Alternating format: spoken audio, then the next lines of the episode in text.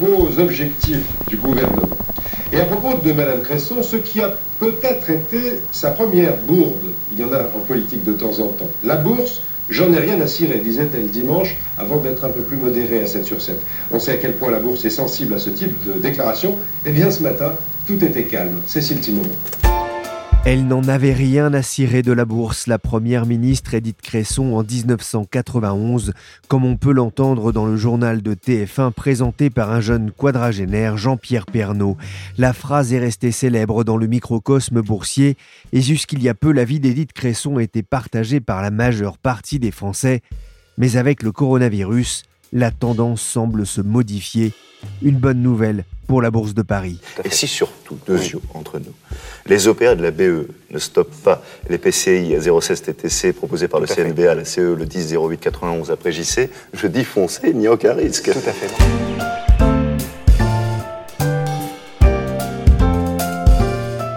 Je suis Pierrick Fay, vous écoutez le podcast d'actualité des échos et on va essayer de comprendre pourquoi 2020 a été une année charnière pour la société qui gère la Bourse de Paris. Good morning. It is a great honor to welcome Stellantis on Euronext Paris today. The group is being formed through the alliance of two remarkable family firms, PSA Group and Fiat Chrysler Automobiles. Le 18 janvier, la société Euronext et son président Stéphane Boujna ont accueilli les dirigeants de Stellantis pour ouvrir la séance à la Bourse de Paris, au son de la cloche et en anglais. 3, 2, 1.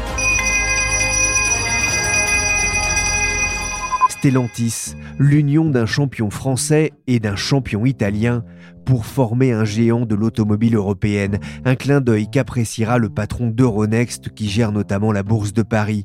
Stéphane Boujna est en effet en train de mettre la dernière main à ce qui sera l'un des plus grands coups réalisés par l'industrie de la bourse européenne de ces dernières années, le rachat de la bourse de Milan. Mais avant de s'intéresser à ce coup d'éclat, je voudrais évoquer d'abord un des événements marquants de l'année 2020. Les Français confinés une bonne partie de l'année se sont prêtés au jeu de la bourse, de la même façon qu'ils ont dévalisé les rayons des jeux de société, qu'ils ont envahi les sites de jeux en ligne comme le poker, les Français ont redécouvert l'investissement en bourse. C'est ce que montre le dernier tableau de bord de l'AMF, le gendarme de la bourse. Bonjour Bastien Bouchot. Bonjour Pierrick. Vous êtes journaliste aux échos en charge des marchés boursiers. Les Français ont profité du confinement pour acheter des actions? Et pas qu'un peu. Ils ont été très très nombreux à, revenir en bourse euh, en mars. Euh, L'AMF, l'autorité des marchés financiers, a fait une étude dessus. Ils ont été plus de 150 000 Français euh, à investir sur les marchés en mars, alors qu'ils n'avaient pas été présents dessus avant. Donc c'est assez important parce qu'en France, on a plutôt tendance à être plutôt défiant vis-à-vis des, des, marchés financiers. Il n'y avait pas beaucoup d'appétit depuis plusieurs années pour les marchés donc c'est un grand changement. On parle ici hein, des gens qui achètent des actions en direct, mais euh, l'investissement euh, en bourse ne se résume pas à ça. Non, non, non. D'ailleurs, euh, les, les Français d'habitude ont des préférences pour, par exemple, l'assurance vie. C'est une enveloppe qui est très populaire euh, parce qu'elle a des avantages fiscaux assez importants et de plus en plus euh, les, assureurs poussent les, épargnants à investir en actions via cette enveloppe-là. Euh, mais dans ce cas-là, c'est pas direct, c'est ils délèguent la gestion à des professionnels. C'est pareil, il y a des fonds d'investissement dans lesquels les épargnants peuvent investir directement. Et là, c'est le même principe. C'est un professionnel, un gérant d'actifs qui va prendre les décisions d'investissement à leur place. On en sait plus d'ailleurs sur qui sont ces, nouveaux boursicoteurs en France. Un petit peu, ouais. C'est les courtiers en ligne qui donnent quelques indications là-dessus ils expliquent que les clients qui sont arrivés en mars et, tout au long de l'année dernière, puisque ça a continué euh, dans les mois qui ont suivi, sont beaucoup plus jeunes que les clients qu'ils avaient auparavant. Ils sont aussi beaucoup plus actifs en bourse, ils font beaucoup plus d'ordres, donc ils sont beaucoup plus aptes à acheter, à vendre selon l'évolution des marchés, ce qui est très intéressant pour eux et ce qui montre aussi un appétit euh, assez fort de ces nouveaux boursicoteurs pour les marchés financiers. Si l'étude de l'AMF montre que de plus en plus de Français se sont intéressés à l'achat d'actions en direct, les autres, ceux qui étaient déjà actionnaires, ont aussi profité du confinement pour augmenter leurs investissements.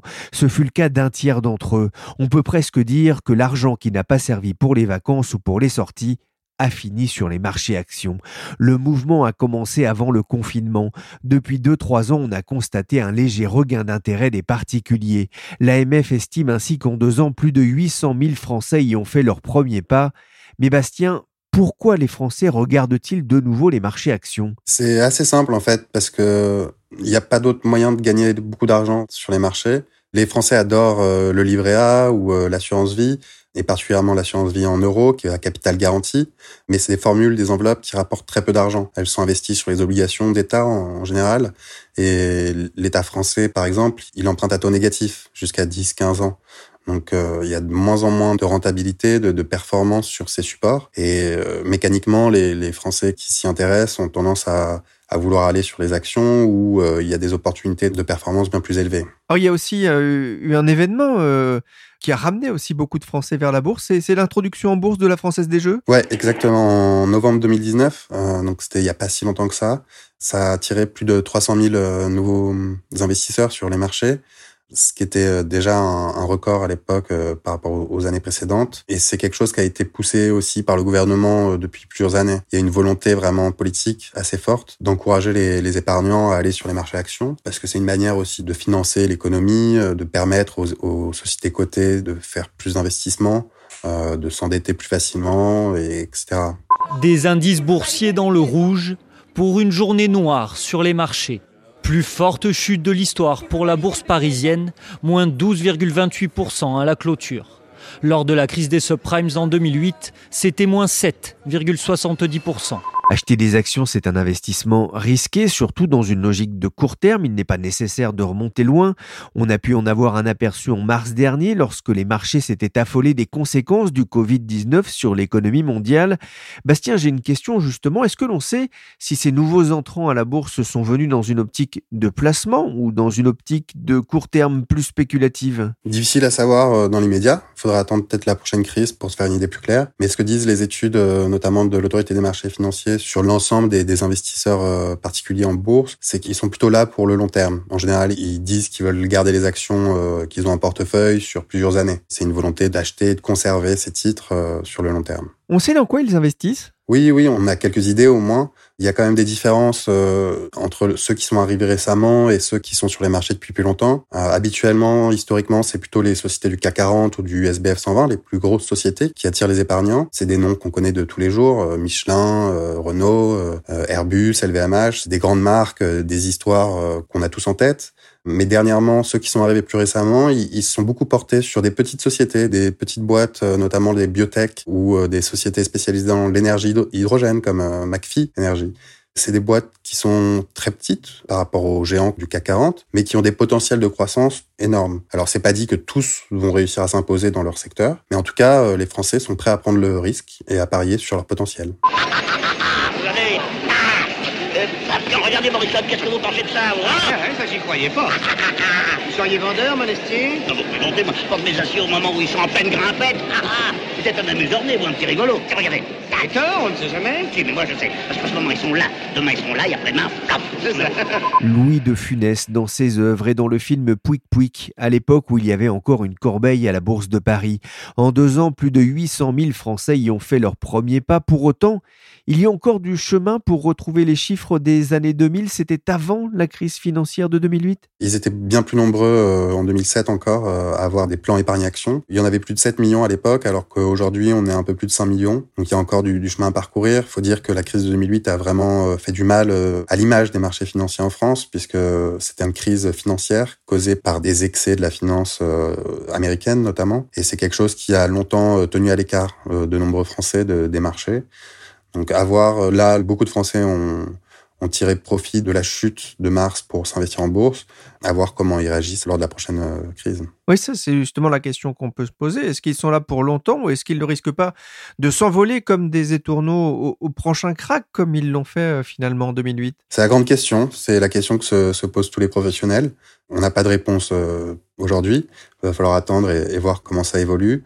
Mais en tout cas, ce qui est certain, c'est que les, Français qui ont investi en mars et euh, au cours de l'année dernière, c'était une réaction inhabituelle qu'on n'avait pas vue depuis très longtemps.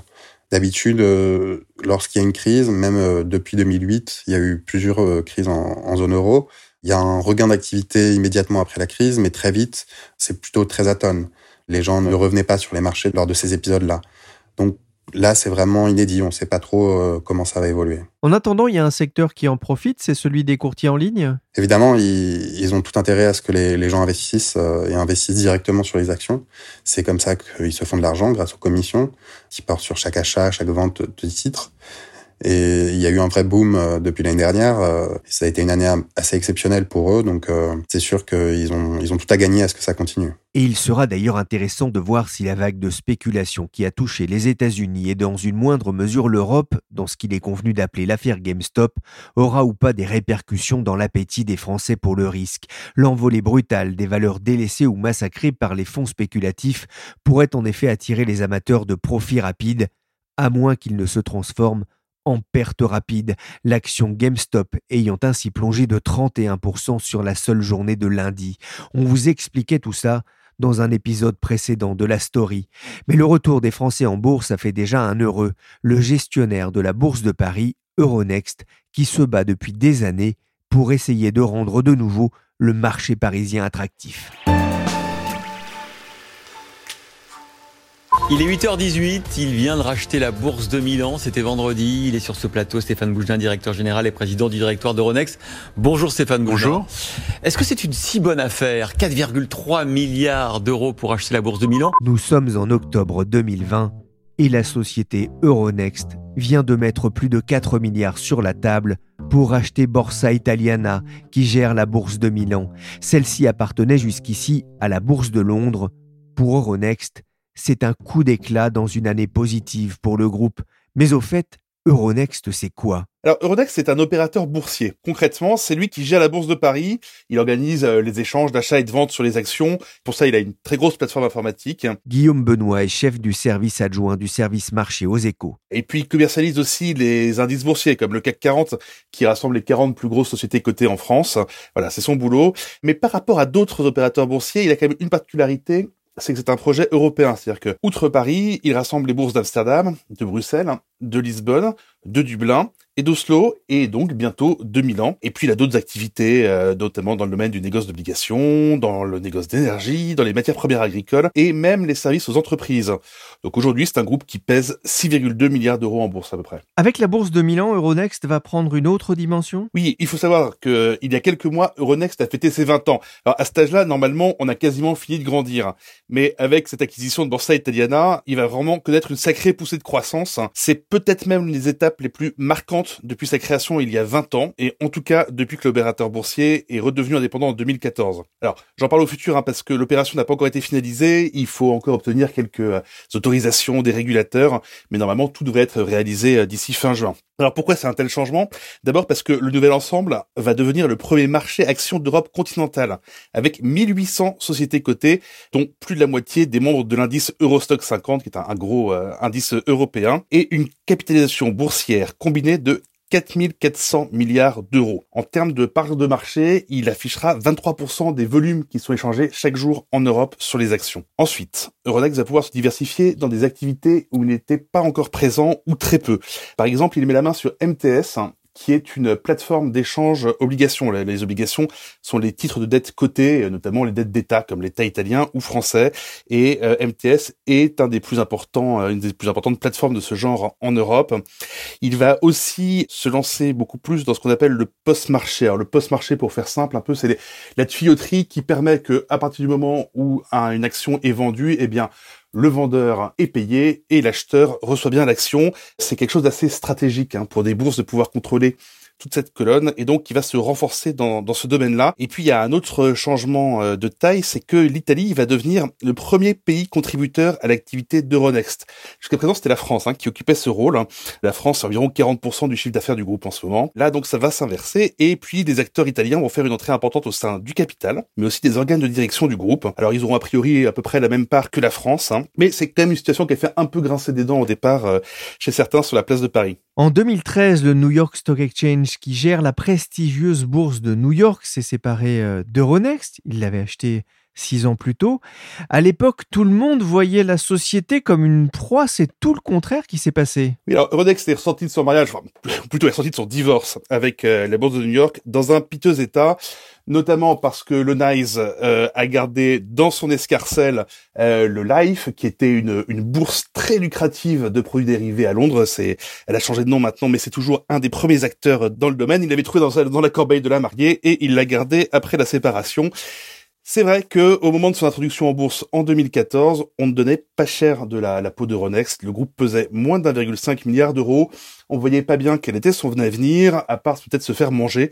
D'autant que c'est un opérateur boursier très rentable. Beaucoup voyaient d'ailleurs la bourse de Francfort revenir à l'assaut d'un Euronext esselé et rapetissé. Mais le groupe a su profiter des opportunités d'acquisition et a vu son cours de bourse multiplié par deux en deux ans. Le petit est devenu grand. Kirikou n'est pas grand, mais il est vaillant. Kirikou n'est pas grand, mais il est vaillant. Mais il est vaillant.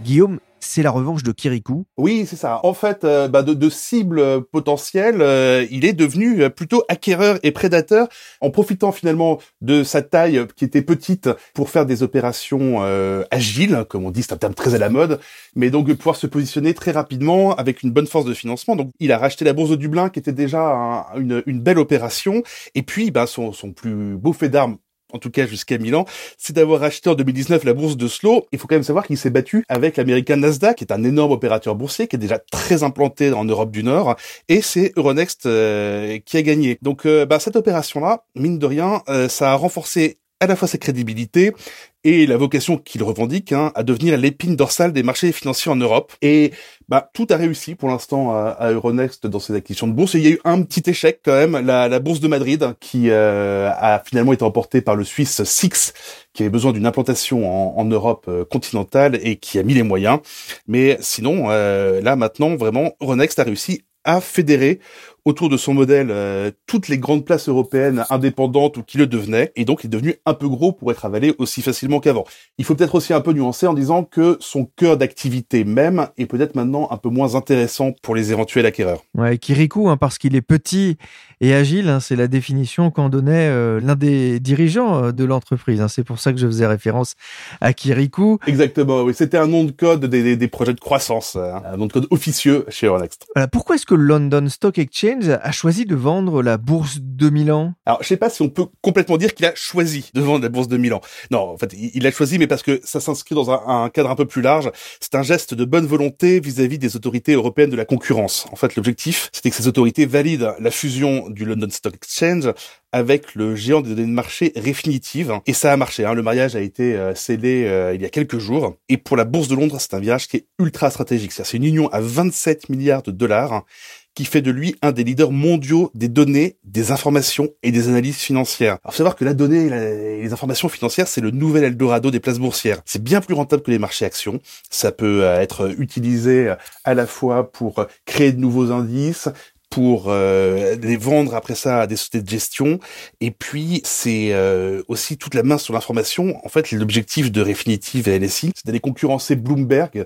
Euh, Bloomberg, c'est un opérateur euh, d'information financière qui a des terminaux dans toutes les salles de marché du monde. Et voilà, c'est euh, une des actions qu'ils auront, c'est de, de se positionner sur le marché de l'information financière dans les salles de marché. Bon, et puis le LSI possède aussi encore la, la chambre de compensation, encore une histoire de tuyau LCH, mais qui est très importante. Donc vraiment, il se recentre moins sur le, le trading action pure. Euh, et c'est une vraie différence avec la stratégie d'Euronext. Le London Stock Exchange d'un côté, Euronext avec Milan de l'autre, deux stratégies divergentes sur des marchés qui restent très rentables, vous le disiez, pour les opérateurs. Mais Guillaume, il y a une question que l'on se pose concernant Euronext. Est-ce que la bourse pan-européenne a commencé à profiter du Brexit? Alors, c'est pas très clair. On pourrait le penser parce que la réglementation européenne a évolué avec le Brexit et elle a notamment imposé aux acteurs de marché européens de passer par des plateformes qui sont implantées implanté sur le continent et plus à Londres comme beaucoup avaient l'habitude. Et si on regarde, ben, Euronext effectivement annonce pour janvier des volumes en hausse de 20% par rapport au mois de décembre. Donc on pourrait penser qu'effectivement il y a eu un, un gain lié au Brexit. Le problème c'est qu'il y a aussi d'autres explications qui sont possibles. Il y a énormément de volatilité sur les marchés, c'est-à-dire que la bourse peut monter très vite, descendre très vite à cause de la nervosité des investisseurs, notamment avec les problèmes de, de vaccination, de campagne qui ne démarrent pas. Il y a, même si le phénomène est moins fort qu'aux États-Unis, les investisseurs particuliers qui euh, sont de plus en plus présents sur la bourse, donc ça pourrait expliquer une augmentation des volumes. Et puis alors il y a effectivement cette augmentation qui évolue avec le Brexit, mais de leur côté, les grands concurrents d'Euronext, qui sont ce qu'on appelle des plateformes alternatives, donc des, des bourses électroniques qui étaient implantées à Londres et qui permettaient d'échanger des actions côté à la fois à Paris, mais également effectivement à Milan, à Lisbonne, à Londres, enfin vraiment toutes les différentes places. Eh bien ces plateformes ont choisi de s'installer également à Paris ou à Amsterdam pour continuer à bénéficier d'une antenne locale et euh, travailler avec les les investisseurs européens. Donc pour l'instant, on ne peut pas encore trop savoir parce que les clients de ces plateformes électroniques, d'après leurs chiffres, ont suivi à 90% le, le mouvement de rapatriement vers l'Europe. Donc a priori, c'est plutôt le statu quo à l'heure actuelle. Le fait que les Français s'intéressent de nouveau à la bourse, en tout cas certains d'entre eux, en quoi est-ce que c'est une bonne nouvelle? Pour Euronext Paris? Bah, Euronext a quand même une grosse partie de son activité qui est sur les échanges.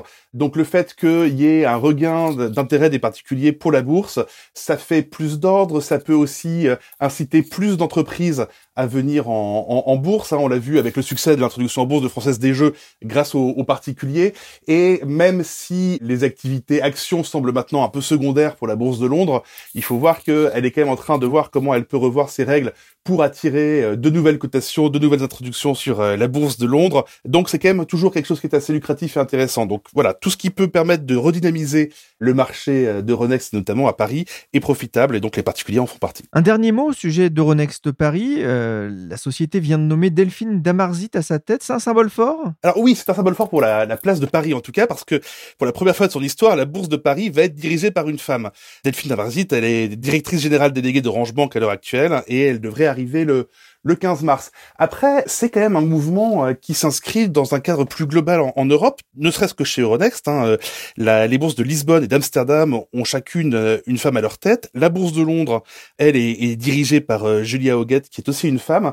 Donc c'est plutôt un bon signe de, la féminisation de, ce marché. Et à la fois, c'est un symbole fort, et en même temps, c'est complètement dans la marche normale du temps. Et si l'on remonte un peu dans le temps, il faut se souvenir que jusqu'en 1967, la Bourse de Paris, située alors au Palais Brognard, était interdite aux femmes. Depuis 1724, elle ne pouvait y rentrer que lors de visites guidées. Si, madame, de votre témoignage, nous allons partir à la bourse et retrouver Jean Lebert parce qu'il se passe des choses curieuses à la bourse aujourd'hui. Disons que c'est peut-être la fin d'une époque. Regardez. La story s'est terminée pour aujourd'hui. Merci à Bastien Bouchot et Guillaume Benoît du service Marché des Échos. Cette émission a été réalisée par Willy Gann, chargé de production et d'édition Michel Varnet. La story est disponible sur toutes les plateformes de téléchargement et de streaming de podcasts. N'hésitez pas à vous abonner et à partager vos émissions préférées. Pour l'actualité en temps réel, rendez-vous sur leséchos.fr.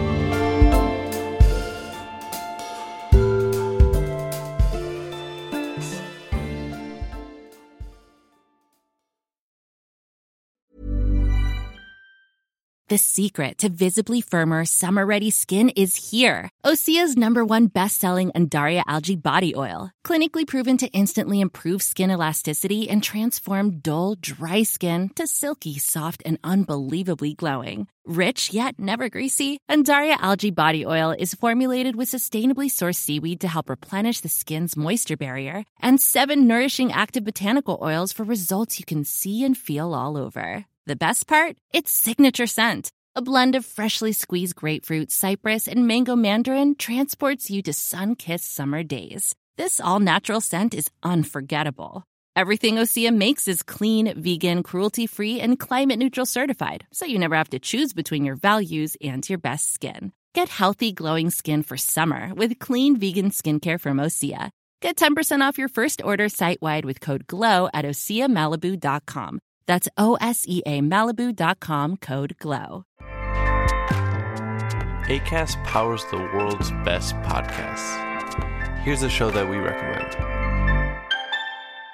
The Real Housewives is a guilty pleasure for most, but if you're looking to not feel guilty about that pleasure, tune in to Everything Iconic with me, Danny Pellegrino, where I break down all the messy moments and behind the scenes antics of Bravo's popular franchise. And on Everything Iconic, I also interview celebrity guests like Kelly Ripa, Kiki Palmer, Drew Barrymore, Cameron Diaz, and more about their guilty pleasures, their past work, and so much more. So if you're pop culture obsessed and find yourself watching way too much reality TV like me, tune in to Everything Iconic with Danny Pellegrino wherever you listen to podcasts.